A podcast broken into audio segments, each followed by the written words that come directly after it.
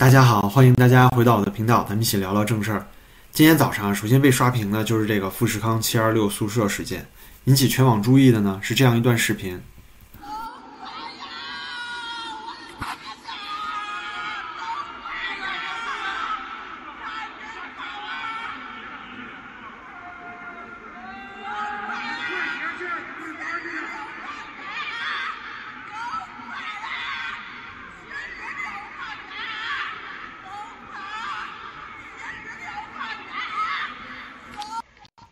这段视频呢是发生在富士康位于郑州港区的一处员啊员工公寓，可以听到这穿着大白的这个大妈呢，明显是精神崩溃了啊，一边坐在地上，一边使劲拍打着地面，哭喊着七二六号的走快呀走快，好惨啊好惨，啊我的天啊什么的啊，这里呢有一个更近处的视频。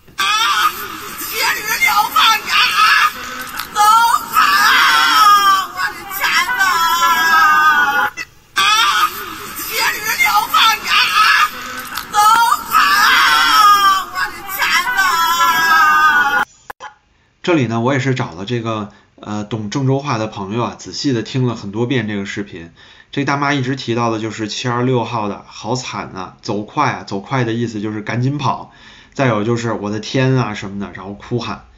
那这里呢，这个大妈呢是呃富士康员工宿舍的保洁阿姨。从她的反应上看啊，就可以确定的是，她在这个七二六宿舍里面一定是看到了足以让她精神崩溃的惊悚场景，就足够惊悚。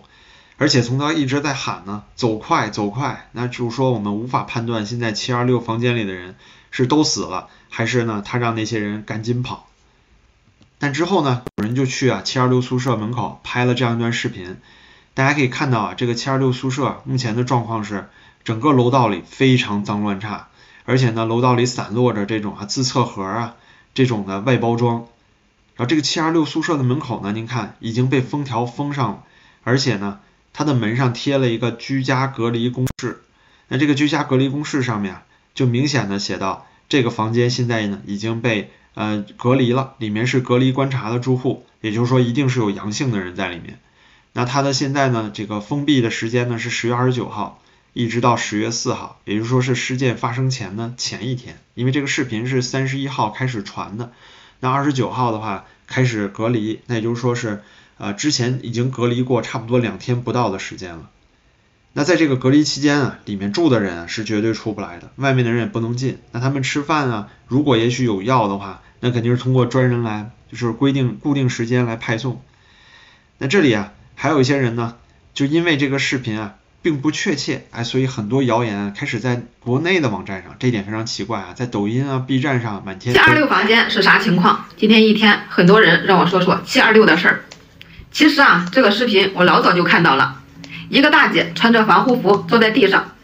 拍着大腿说啥？七二六的房间人都没有了，都好几天了，明眼人应该一眼就能看得出来。那大姐后面恁高的铁树，咱们郑州富士康有这个地方吗？其实啊，越是在这个时候，越容易谣言四起，大家一定要注意分辨，不信。就这个人说啊，这个时候谣言四起，可他自己说的呢，就是谣言。因为他自己这个人其实是在 B 站上一个富士康厂区的厂妹，就经常会发一些自己生活的自拍。然而这次啊，就应该是受到了什么任务，就出来呢说这个是假的，不是在富士康厂区。然后呢，还有一种谣言就是说，哎，发以前在上海的一段视频，说这是里面的人死掉了。但这其实是今年四月在上海发生的，同样也是悲剧，就发烧烧到昏迷了才被人带走。但这是以前的视频，不是这次富士康的视频。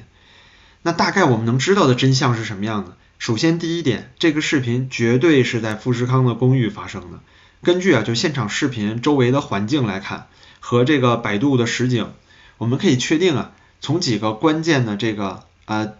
就是地标物吧，比如说传奇超市旁边的这个星空网吧，我们都可以看出来，这个地方就是富士康的其中一处员工公寓，就是这个地方叫做新荣中央金地公寓。然后在富士康内部的新闻里呢，也可以确切的看到，这就是他们员工公寓的其中一座。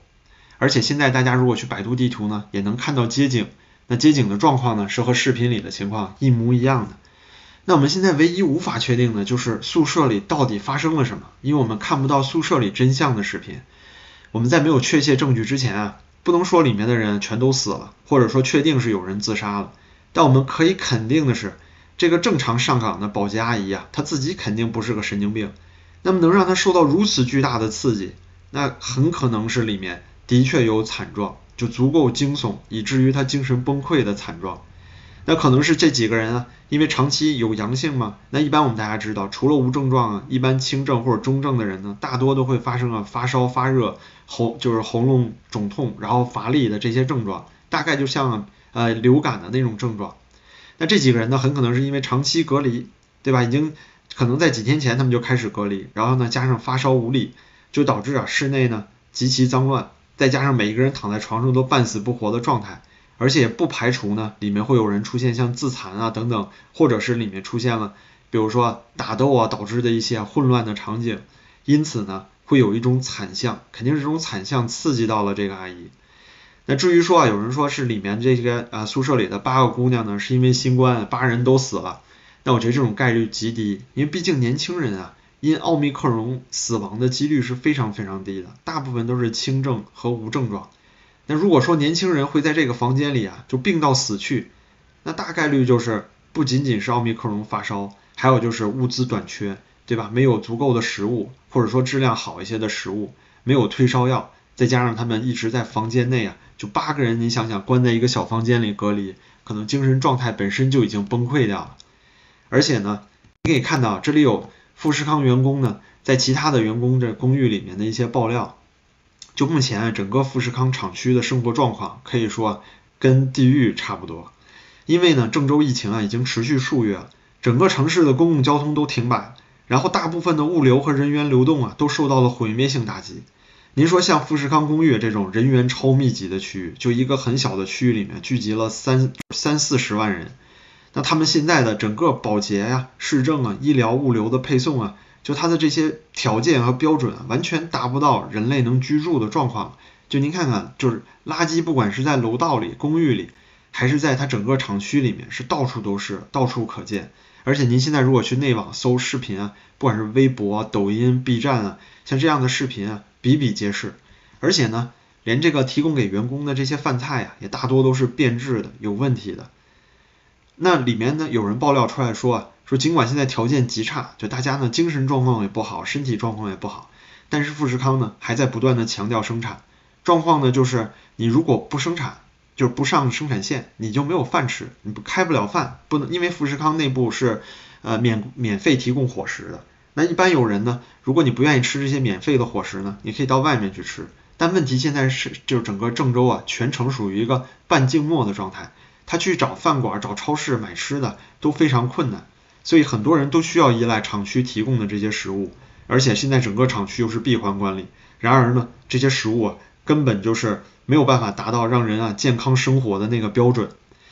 那整个富士康郑州厂区呢，也同样是非常重要，在郑州是非常重要的地位。这个厂区几乎包揽了全部的这个 iPhone 的生产，同时啊还包括像任天堂 Switch 啊这些非常热门的数码产品。那现在临近圣诞节，西方主流购物季。那整个富士康的生产压力可以说是非常非常大，而且呢，现在如果产能跟不上的话，那富士康自己也会面临啊数以十亿计来计数的，就数以十亿人民币计数的违约金。那因此呢，在疫情啊已经在整个厂区蔓延的情况下，它也同样要保生产。同时呢，他们内部也知道，那厂区内大多都是年轻人，应该没事儿。但这里我想说的是，奥密克戎的确不会让很多年轻人啊因为这个生病而毙命。但是如果你在生病的期间，又有非常恶劣的生活环境，那发生什么样的事情，我觉得我们真的是很难说。即便是非常弱的奥密克戎，哪怕就是流感，然后在这种高强度工作，同时生活环境极差，又没有足够的营养的状况下，年轻人也很难不出现严重的健康状况。同时呢，就在这这种情况下，极端恶劣的生活条件下，富士康呢又要保生产。但是政府呢也没有办法站出来说让这个富士康呢你必须清零，因为呀富士康占了整个郑州市将近八成的出口产值，政府是忌惮和配合的，所以呢富士康就这样成为了一个闭环，成了一个孤岛，区域任呃整个区域内的人呢是不允许被外出的。然还有啊就是这个厂区里，大多数员工的这个学历呢都不高，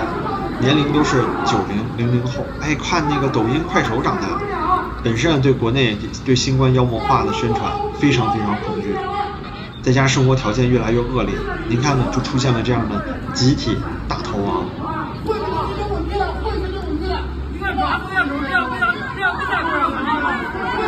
现在呢，厂区内部也是出现了这样的警察来参与维稳。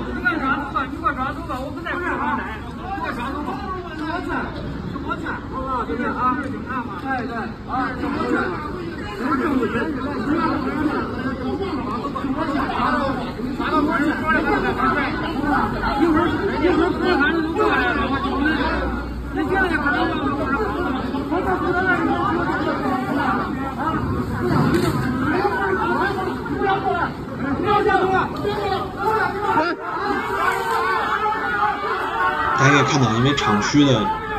工人明显数量超过警察，结果大家就冲破防线了。回去。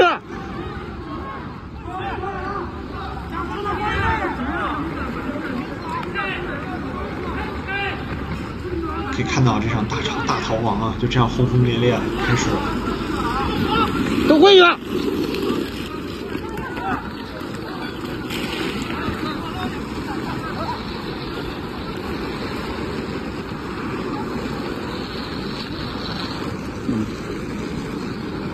太大。开始。同时呢，也有这个视频传出来，厂区内发生了小范围的冲突。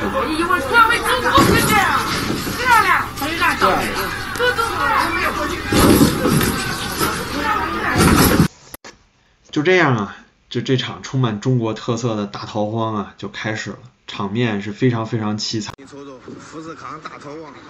我出来转转看看，真多，都逃出来了，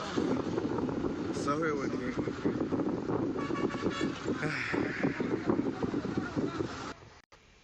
就跟当初一九四二逃逃荒的时候啊，场景非常相似，所以很多人觉得这场景啊真的是触目惊心。而最可怕的就是很多人是夜间的时候还在这个高速的这个紧急行车带上徒步，这是非常非常危险的行为！就有一些好心的司机呢，想给他们一些反光板。伙计们，你们把这反光贴每个人贴一张，晚上走路安全。然后前边十几公里没有路灯，一定要注意安全啊！加油！都是小孩子，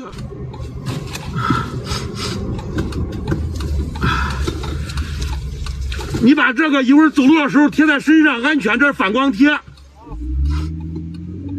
都是小孩子。你们两个伙计，你们两个把这反光贴一会儿贴在车上，你们走路安全，贴在包上哪里都行。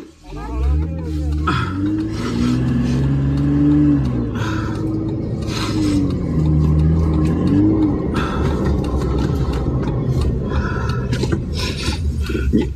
你们把这个反光贴贴在你们的包上、行李上，这样走路安全。然后这是反光的啊，前面十几公里没有路灯，但是有吃的有喝的。加油啊！把这反光贴贴在你的行李箱上，伙计，安全。这可以说是啊非常凄惨的场景啊！而且在夜间走高速，这些人呢本身又是红码，这其实啊在目前中国的法律里啊，这是算是违法行为了，违反防疫条例了。但是呢，没有太多的警察去抓捕他们，可以看到这里政策是出现矛盾的。那还有更搞笑、更惨的，就是这一位啊，这位姐姐可更厉害了，这不得不说啊，是中国特色的魔幻主义。就这个姐姐，你可以看到，她两只手啊，紧紧的抓着这个油罐车后面的这个梯子，然后站在油罐车的后面，就这绝对是非常非常危险的行为啊！这个小朋友们千万不要模仿啊！但可以说啊，就如此惨状是怎样造成的呢？我们这里要说啊，就是。您看这个图表就可以明显的看到，那对于这个富士康来说，其实他自己啊是有底气的啊，他有底气的，他占了整个郑州啊百分之八十的出口产值，占中国的比例啊也算是相当相当高，整个河南呢也是占了百分之六十五，也就是说对于河南省来说啊，富士康呢算是一个可以和政府啊啊叫板的这么一个企业，或者说唯一一个可以和政府叫板的企企业。那于是呢，就出现了这么个奇怪的现象，我们就要哎想一想为什么了。对于富士康大逃亡啊，整个媒体呢并没有严格进行封锁，B 站啊、抖音啊随时都能看到，就为什么呢？因为啊这里有一个哎非常重要的点，就是呢目前在经济上其实在对抗政治，就郑州市政府因为富士康对他们的经济之重要，所以呢他们拿这个现在在啊双标哎在两套标准对抗清零。那目前我们看整个富士康厂区内呢基本上是躺平的状态，然而整个郑州市呢却在进行着变态清零，非常严格的清零标准。所以我觉得这肯定是圣上不愿意看到的哎那种场景。我们认为呢，肯定啊这次郑州市政府啊和这个郭台铭先生可能要倒霉了，而且呢，现在郭的一些视频啊，郭台铭的一些视频在墙内的流传也是非常广泛啊，比如说这一段。但若富士康真的受到中国大陆威胁，富士康随时随地有能力转移生产基地。富士康是中国大陆最大的出口商，富士康对中国大陆出口经济影响巨大，到底？谁怕谁？北京说，你郭台铭不听我的，你把你工厂搬走，我二话不说，我我马上搬。谁是？是是，到底是谁怕谁？这这里我想说啊，就富士康呢，是为了自己的产能，哎，跟这个郑州市政府肯定是商量好了，我这闭环管理，所以呢，我维持生产，我尽量让我的人不出去，这样的话呢，对于郑州市来说，防疫呢也不会压力太大。但郑州市呢肯定会妥协，因为毕竟富士康是这么重要的一个客户嘛，对吧？然而啊，就这一次事情发生之后啊，整个富士康厂区的这个疫情肯定是外泄了。那对于郭台铭自己呢，这里有一点，就是说对于现在疫情啊、物流各方面都出问题的情况下，虽然呢这个整个富士康啊在将产能外移，移到越南啊、移到印度啊，印度现在已经有了很多 iPhone 的厂区了，但这需要时间，至少需要呃一到两年的时间。那现在的话，如果立刻出了矛盾，政府其实还是可以啊讹郭台铭一笔的。所以我觉得对于郭台郭台铭和富士康呢，啊你们真的是要小心了。而且您看，现在就连是像这个舔狗司马南、胡锡进啊，都上来开始咬了。所以说在这种舆论下，我觉得整个郑州政府呢，就这些纵容啊富士康的闭环管理的这些人，之后肯定都要出事儿。另外呢，您想想，现在 B 站、抖音呢，居然可以公然的发这些什么七二六宿舍啊，就这些视频，大家都在热议。那您想想之前的四通桥事件呢？您想胡锦涛被架走的事件呢？您可能在这些平台里发出视频超过十秒吗？超过两分钟吗？不可能的事情啊！然而就是那些逃走的年轻人啊，其实下场并没有好太多。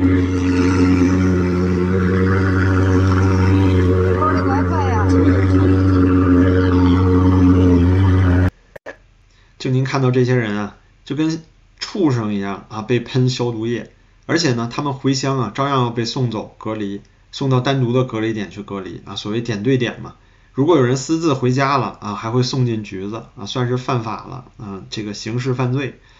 那现在啊，我说，如果咱们要看中国时政啊，有一点特别重要，就是以前有一些逻辑啊，要变一变了，经济不再那么重要了。现在我们要切记，斗争是第一位的了。如果是把斗争放到第一位呢？这样您想想，不好理解的矛盾不就也变得通顺了吗？对吧？所以很多人说啊，清零呢大概到明年三月两会的时候啊会达到高峰，然后渐渐结束。我认为啊缓解可能会有一定程度的缓解，但是呢现在整个清零的手段，不管是行程码、健康码呀，就这些手段，